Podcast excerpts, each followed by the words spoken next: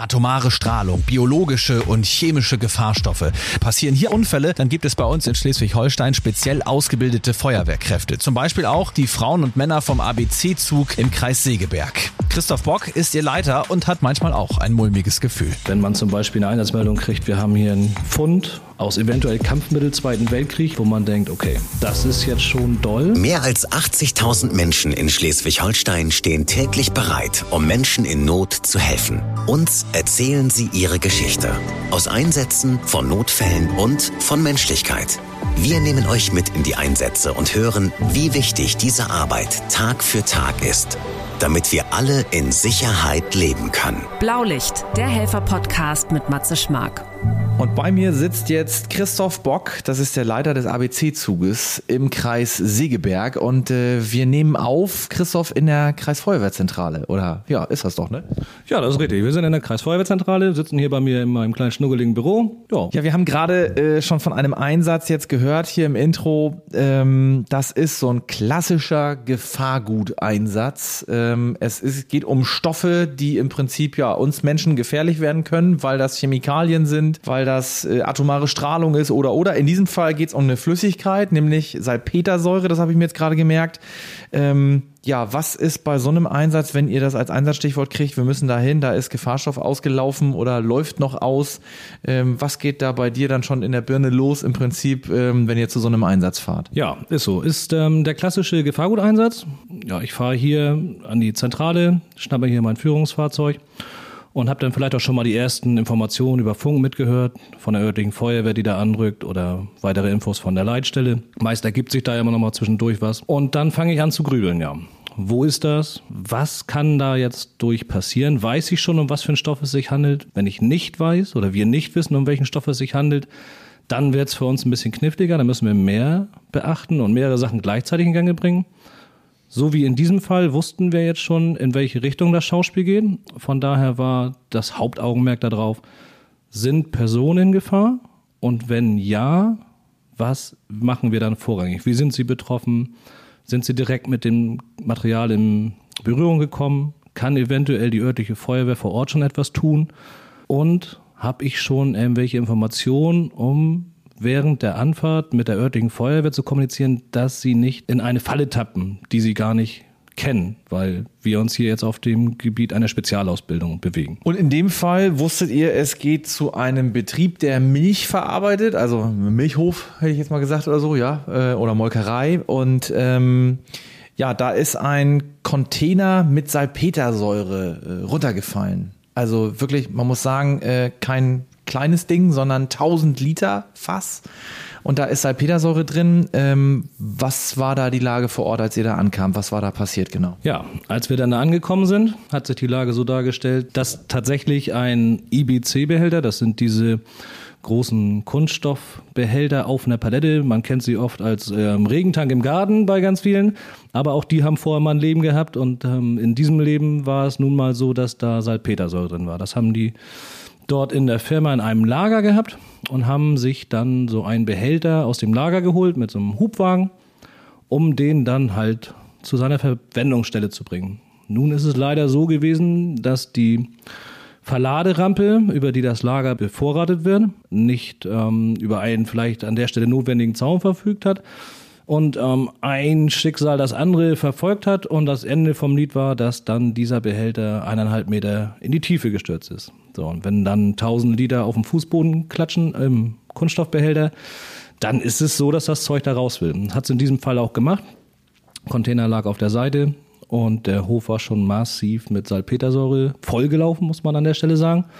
Und noch Reste im Behälter und noch leichtes Auslaufen. So, das war so die erste Lage. Und die örtliche Feuerwehr hat sehr gut reagiert, hat geguckt, dass sie alle Personen aus diesem Bereich rausholt und schon mal das Ganze absperrt, damit da nichts Schlimmeres passiert. Und da sagst du gerade schon ein Stichwort, wie das meistens läuft, wenn ihr dazugezogen werdet. Ne, man muss ja mal sagen, also äh, der ABC-Zug des Kreises Segeberg, der steht hier in Bad Segeberg in der Kreisfeuerwehrzentrale. Das ist hier wie so eine, ja, wie eine eigene Wehr im Prinzip für Gefahrstoffe. Ja, in anderen Kreisen heißt das auch Löschzug Gefahrgut. Ähm, aber ihr habt den Namen ABC-Zug einfach behalten, weil das die A, B, C gefahren sind. Bevor wir gleich weiter in den Einsatz gehen, vielleicht machst du die mal schnell umreißen. A, B, C gefahren. Was heißt das, wenn ich da jetzt gar keine Ahnung von habe? Man könnte ja im ersten Step sagen ABC, lesen, schreiben lernen. Ja, passt hier auch vielleicht so ein bisschen, aber das A steht für ähm, atomare Gefahren, B für biologische Stoffe und C für chemische Gefahren. Ähm, jetzt in der Neuzeit ist noch dazugekommen, ionisierende Strahlung. Man spricht da von nuklearen Gefahren. Deswegen passt das ABC heutzutage nicht mehr so ganz. Das heißt jetzt mittlerweile CBRN. Aber das ABC ist dann für halt die verschiedenen Eingruppierungen der Gefahren. Alle Dinge, die du gerade genannt hast, äh, möchte, glaube ich, keiner so richtig mit in Kontakt kommen. Äh, manchmal frage ich das ja Feuerwehrleute auch, euch natürlich jetzt speziell noch mal mehr. Äh, du hast ja gerade schon mal gesagt, ihr seid Spezialkräfte, auch speziell darin ausgebildet. Ähm, es sind ja schon wirklich äh, immer Orte, das ist bei den normalen Feuerwehren auch schon so, an die wir normallos eigentlich nicht so gerne gehen würden, weil da ja gerade was Schlimmes oder was Gefährliches passiert. Das sind immer die Stellen, wo ihr dann mit Blaulicht ankommt und genau rein müsst. Wie hast du dich zum Beispiel bei dem Einsatz gefühlt, als du wusstest, da sind jetzt mal locker 1000 Liter Salpetersäure auf dem Hof unterwegs? Das ist ja nun keine Säure, die man so auf der Haut kriegen sollte. Jetzt hast du ja mehr oder weniger zwei Fragen gestellt. Die eine Frage, die du gestellt hast, ist ja, warum hat man da Lust drauf? Bei allen Gefahren, die von diesen Stoffen ausgehen, muss man ja sagen, dass das Errungenschaften unserer Neuzeit sind mit Radioaktivität betreiben wir ein Kernkraftwerk, da kriegen wir Strom draus. Mit biologischen Stoffen arbeiten wir, wenn wir irgendwelche Krankheiten heilen wollen. Von daher sind es alles Dinge, die in unserem Alltag wichtig sind und auch vorkommen und gute Errungenschaften sind. Aber unabhängig davon gehen davon natürlich Gefahren aus. Und wenn man nicht sowieso schon eine Affinität in diese Richtung hat, ja, wie fühlt man sich, wenn man um die Ecke kommt? Wenn ich mal zurückblicke, wäre es zu meiner Anfangszeit wahrscheinlich so gewesen, dass ich wahrscheinlich panisch gewesen wäre. Durch die Erfahrung, die ich gesammelt habe und die Ausbildung, die ich genossen habe, kann ich mit sowas relativ gut um. Bei meinen Kameraden und meine Führungskräfte hier ist es nicht so, dass wir direkt in Panik verfallen und sagen, oh Gott, oh Gott, sondern da läuft ein Schema F ab. Was passiert damit? Was kann ich dagegen tun? Und ähm, man ist dann schon direkt in einem Flow drin, sodass man da gar kein ungutes Gefühl hat. Ja, ein ungutes Gefühl würde ich nicht sagen. Man steht vor einer Herausforderung und fängt an, diese zu meistern. Das ist ja auch euer Job dann in dem Moment, ne? Also ihr nehmt das professionell und ich glaube, wenn da jetzt äh, der Gefahrgutzug kommt und in Panik gerät, dann hilft das keinem. Äh, ganz oft ist es ja tatsächlich so, ich meine, ihr seid im gesamten Kreis unterwegs, manchmal vielleicht auch Amtshilfe für andere Kreise, das kann ja auch mitunter mal bei Großlagen passieren, aber euch rufen eigentlich immer die Feuerwehren von vor Ort oder die Leitstellen alarmieren euch gleich mit, wenn sie wissen, es ist ein Gefahrgutunfall oder es ist ein, ja, ein Gefahrguteinsatz.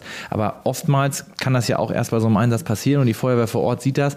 Die rufen euch, ähm, nicht, weil sie äh, da nicht selber Bock drauf hätten, das vielleicht auch zu lösen, aber die wissen, es gibt Grenzen, da können wir nicht weitermachen und greifen dann auf euch zurück. Sind die meistens froh? Also wie war das jetzt da in, bei dem Einsatz, dass ihr denn auch kommt? Ja, also in der Regel ist es schon so, dass man uns erwartet. Das teilt man uns dann auch relativ zackig mit. Das ist doch schon gut, wenn wir jetzt kommen. Und das ist ein, ein gutes Miteinander. Die Ausbildung in der Feuerwehr gibt den Feuerwehren auch an die Hand, was die ersten Steps sind. Das nennt sich dann GAMS-Regel. Das ist für die Feuerwehr dann Gefahr erkennen, Abstand einhalten, Menschenrettung durchführen und Spezialkräfte anfordern. Und das S in Spezialkräfte, das sind dann an der Stelle wir. Und das Zusammen an einer Stelle ist gut und im Regelfall werden wir dann auch händeringend erwartet. Weil ihr auch das nötige Material mitbringt. Wir sind gerade, bevor wir jetzt hier in dein Büro gegangen sind, einmal durch die Fahrzeughalle gelaufen. Da stehen, äh, ja, man kann das so sagen, da stehen Millionen äh, an Technik, ja, also jetzt mal in Euro gesprochen.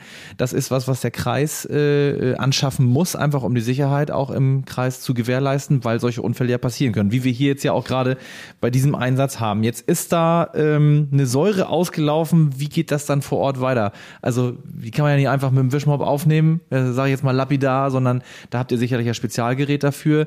Ähm, wichtig war ja erstmal keine Person mehr in Gefahr. Äh, aber was könnte denn passieren mit Salpetersäure eigentlich? Salpetersäure, ja. Kann viele Sachen. Unter anderem ist es so, wenn Salpetersäure mit Metallen in Berührung kommt, dann kommt es zu einer chemischen Reaktion. Und bei dieser chemischen Reaktion zum Beispiel kann sich Wasserstoff bilden. Wasserstoff kennen wir durch die Medien, soll Fahrzeugtechnik werden, weil es so toll brennt. Ist es aber da so unterwegs, kann es halt zur Explosion führen. Wasserstoff ist halt leicht zu entzünden und daher ist die Explosionsgefahr relativ hoch. Das nächste, was passieren kann, dass bei der Säure sich Dämpfe ausbilden. Wenn ich die einatme, dann reagieren die in meiner Lunge mit Flüssigkeit und können zu einem Lungenödem führen, so dass ich dann halt nicht mehr so gut atmen kann. Und was dann passiert, brauche ich, glaube ich, nicht zu erzählen. Ja, und schlicht und ergreifend ist es eine Salpetersäure mit einem relativ starken pH-Wert, in dem Fall kleiner denn eins sogar, je nach Mischungsverhältnis. Und was passiert, wenn ich Säure auf die Haut bekomme, das würde ich jetzt an der Stelle auch nicht weiter ausführen wollen. Ich glaube, das kann sich jeder soweit vorstellen. Ja, du haust da natürlich ordentlich Fachwerte raus, also Fachbegriffe raus. Da merkt man schon, ihr habt äh, eine Ausbildung gemacht, in der ihr schon genau wisst, okay, pH-Wert kleiner eins, das ist alles nicht gut für den Menschen. Ähm, das heißt also, das ist ein sehr, sehr saurer Stoff. Ja, und deswegen ist es ja auch eine Säure, also der kann auch ätzen äh, letztendlich und äh, wäre gefährlich. Wie habt ihr da weitergemacht vor Ort? Ihr kommt dann an, ihr habt ja nun mal auch äh, Frauen und Männer dabei, die dann da wirklich rein müssen, dürfen, sollen. Ja, zum einen müssen sie da rein und zum anderen wollen sie das auch, weil sie die Gefahr bannen wollen.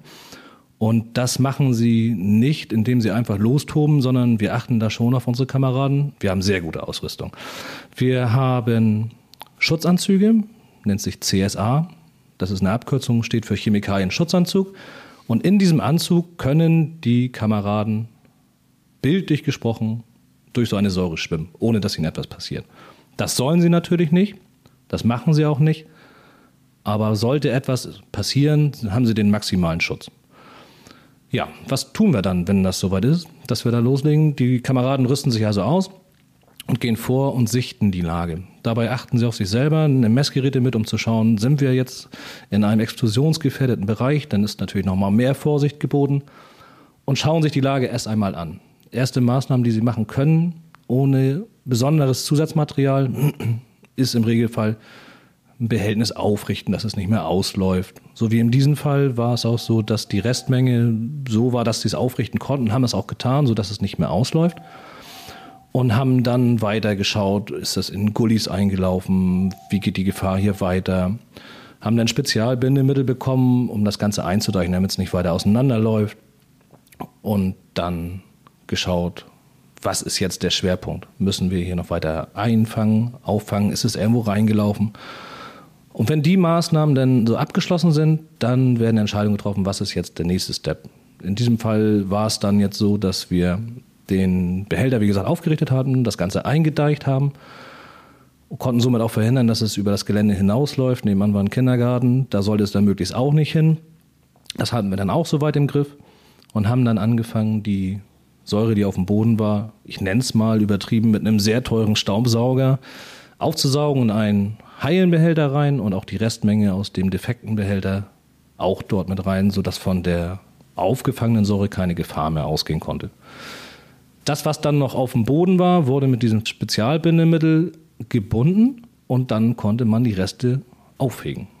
Rein in Bottich, Deckel drauf, an der Stelle Gefahr gebannt Fertig. Ja, sonst denkt man immer, Feuerwehr hat mit Feuer zu tun. In dem Fall habt ihr oft mit Stoffen zu tun, die eben nicht unbedingt brennen, aber trotzdem saugefährlich sind einfach. Ne? Ähm, und das klingt jetzt so einfach, wie du sagst, ja, dann zusammengefegt, in Bottich, Deckel drauf und Einsatz beendet.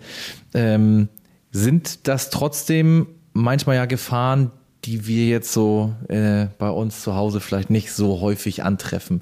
Wir haben ja schon mal kurz drüber gesprochen. Man entscheidet sich dazu, wenn man vielleicht in Löschzug Gefahrgut geht, ja, dass man da auch Bock drauf hat, dass man sich dazu ausbilden lässt ähm, und das ja auch lernt und dann auch anwenden möchte. Es gibt ja durchaus noch viel, viel, viel gefährlichere Gefahren. Du hast äh, unter den ABC-Stoffen mir einen schon erwähnt, nämlich äh, atomare Gefahren oder auch nukleare Gefahren. Ähm, das ist eine Gefahr, die können wir auch nicht sehen. Ähm, wie geht ihr mit sowas um? Sind das manchmal Momente, wo du dann auch vielleicht denkst, okay, jetzt wirklich komplett alle Synapsen zusammenziehen, hier darf nichts schiefgehen? Ja, tatsächlich. Da hast du da auch direkt einen wunden Punkt bei mir getroffen. Gab tatsächlich auch schon mal Einsätze, wo ich gedacht habe, okay, jetzt Grenzerfahrung. Da würde ich auch gern einen Moment hervorrufen. Der hat mich in meiner Feuerwehrlaufbahn auch echt geprägt. Kennt man ja diesen Spruch, wir gehen zusammen rein und kommen auch zusammen wieder raus. Und das habe ich hier wirklich live und in Farbe mitgemacht.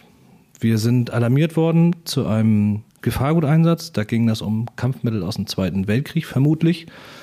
Und da waren auch schon fünf Personen betroffen. Also definitiv war da was, was nicht gut ist. Und es stand im Raum, es geht um Kampfmittel aus dem Zweiten Weltkrieg. Da hat also jemand mit einem Bagger beim Erschließen von dem Gelände hat er da ein Fass geöffnet, hat die Dose aufgerissen und dann nahm das Schicksal seinen Lauf. So, dann steht man hier, ich nun auch Vater von zwei Kindern und denke mir, okay, so, jetzt, jetzt ist es soweit. Jetzt Einsatz mit Kampfmitteln aus dem Zweiten Weltkrieg. Willst du das? Machst du das? Ja klar. Bist der Chef hier, wenn du jetzt kneifst, das funktioniert nicht. Also haben wir alle zusammengezogen hier, haben gewartet, bis wirklich alle hier sind, weil wir auch weiter weg mussten. Und dann habe ich hier gestanden und habe die Kameraden darüber informiert, dass wir jetzt vermutlich zu einem Einsatz mit Kampfmitteln fahren und auch schon mehrere betroffene Personen dabei sind. Und habe dann jedem die Wahl gelassen, ob sie mitkommen möchten. Und wenn sie nicht mitkommen möchten, dann ist das keine Einsatz- oder keine Dienstverweigerung, dann ist das völlig legitim und hat überhaupt keine Konsequenzen und sie können gerne gehen. Es ist keiner gegangen. Es sind alle mitgekommen. Wir haben uns gegenseitig nicht im Stich gelassen und wir haben es gemeinsam gerockt. Und das war ein Moment, der hat mich wirklich tief berührt. Also die Kameradschaft, die hier ist, unvergleichlich. Schön, dass ich das mal loswerden konnte. Ja, das glaube ich. Äh, das merkt man dir auch an, ne? wenn du darüber sprichst. Das sind so die Momente, wo man merkt, äh, ihr seid Spezialkräfte, aber ihr seid auch Menschen dahinter. Ne? Und ich glaube, das ist dann für dich im Moment auch ein Schlüssel gewesen, zu sagen, geil, die stehen ja echt dahinter, die machen alle mit und gemeinsam sind wir stark. Ne? Also zusammen packen wir das jetzt irgendwie. Auch radioaktive Strahlung, das ist etwas, wie du es bereits sagtest, man kann es weder sehen, man kann es noch riechen, noch schmecken. Wenn da nicht sowieso schon dran steht, dass es radioaktive Stoffe sind, muss man erstmal an den Punkt kommen, dass es sich um radioaktive Stoffe handelt.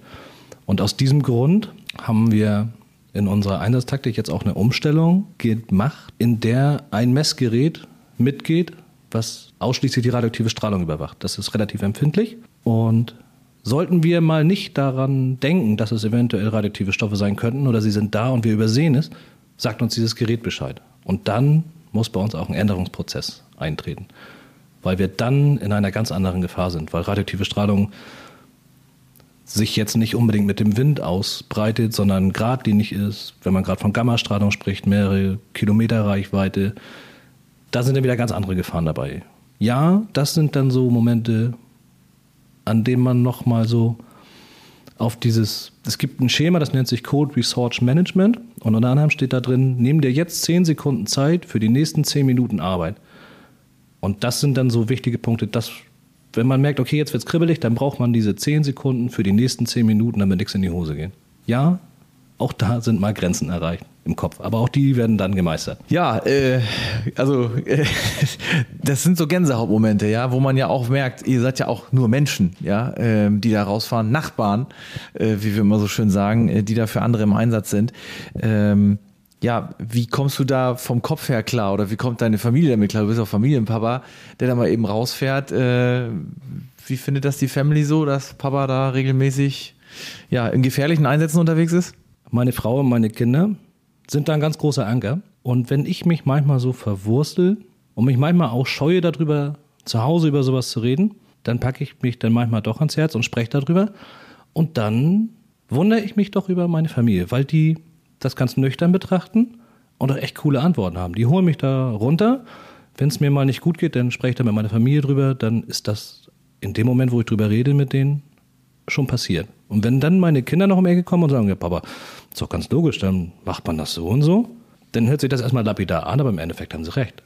Je kindlicher man etwas betrachtet, desto schneller kommt man dann nicht auf die Lösung. Meine Familie hat da gelernt, mit umzugehen so wie ich vielleicht dann auch irgendwann mal mit dem Freund meiner Tochter lernen umzugehen. Schauen wir mal. Das ist dann eine Gefahr, die kann auch dein Löschzug nicht äh, bannen. Da musst du komplett selber durch. Ja, ähm, wie in allen Feuerwehren habt auch ihr natürlich bei euren Einsätzen das Lachen nicht verlernt. Äh, das ist so ein, so ein Motivator einfach auch im Team, was immer wieder gut funktioniert. Bei sowas jetzt wie dort vor Ort mit der Salpetersäure, ähm, da wusstet ihr relativ schnell, welcher Stoff das ist. Ist das mitunter manchmal das Schwierigste, irgendwo hinzukommen, wo man eben nicht weiß, was es ist? Du hast gerade schon mal gesagt, wenn auf dem radioaktiven Stoff draufsteht, das ist radioaktiv, dann weiß ich ja, es ist radioaktiv und ist gefährlich. Das Symbol kennen wir alle, die schwarz-gelbe, ja. Aber ähm, wenn man zu einem Einsatz kommt, heißt das ja nicht immer gleich, dass man weiß, was ist da. Es kann ja auch mal ein LKW sein, der verunfallt, keine Ladepapiere und dann steht ihr da. Äh, wie geht so eine Analyse los? Ihr steht ja ja quasi vor einer wahnsinnigen Wundertüte.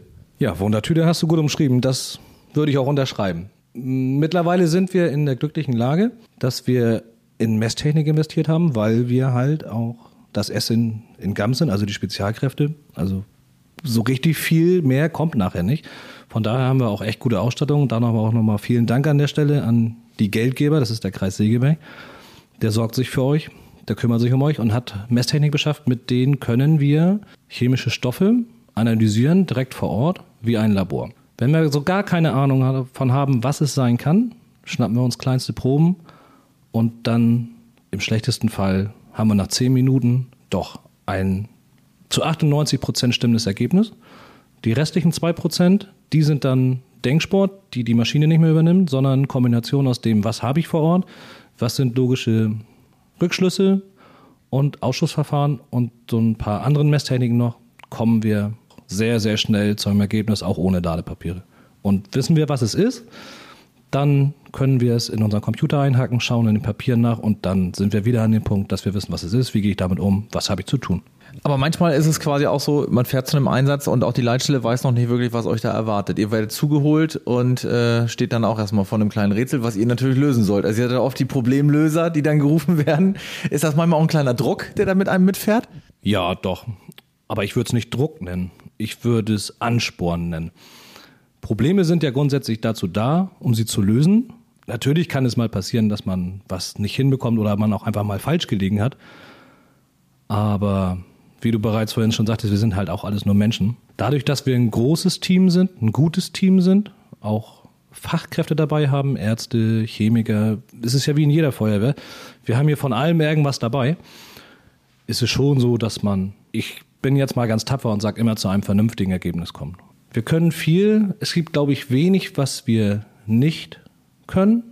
Aber das, was wir nicht können, dafür gibt es andere, wie wir schon hier in dem Podcast vorher und vielleicht auch die noch kommen, gehört haben, weil gemeinsam sind wir alle zusammen eine richtig gute Rettungsfamilie und jeder kann was. Ja, und ihr im Prinzip, äh, du hast es ja gerade schon so halb erwähnt, so die Spezialtruppe der Feuerwehren im Land, ja, die ihr ja alle Feuerwehren eigentlich unterstützt mit eurem Know-how und mit eurer Technik.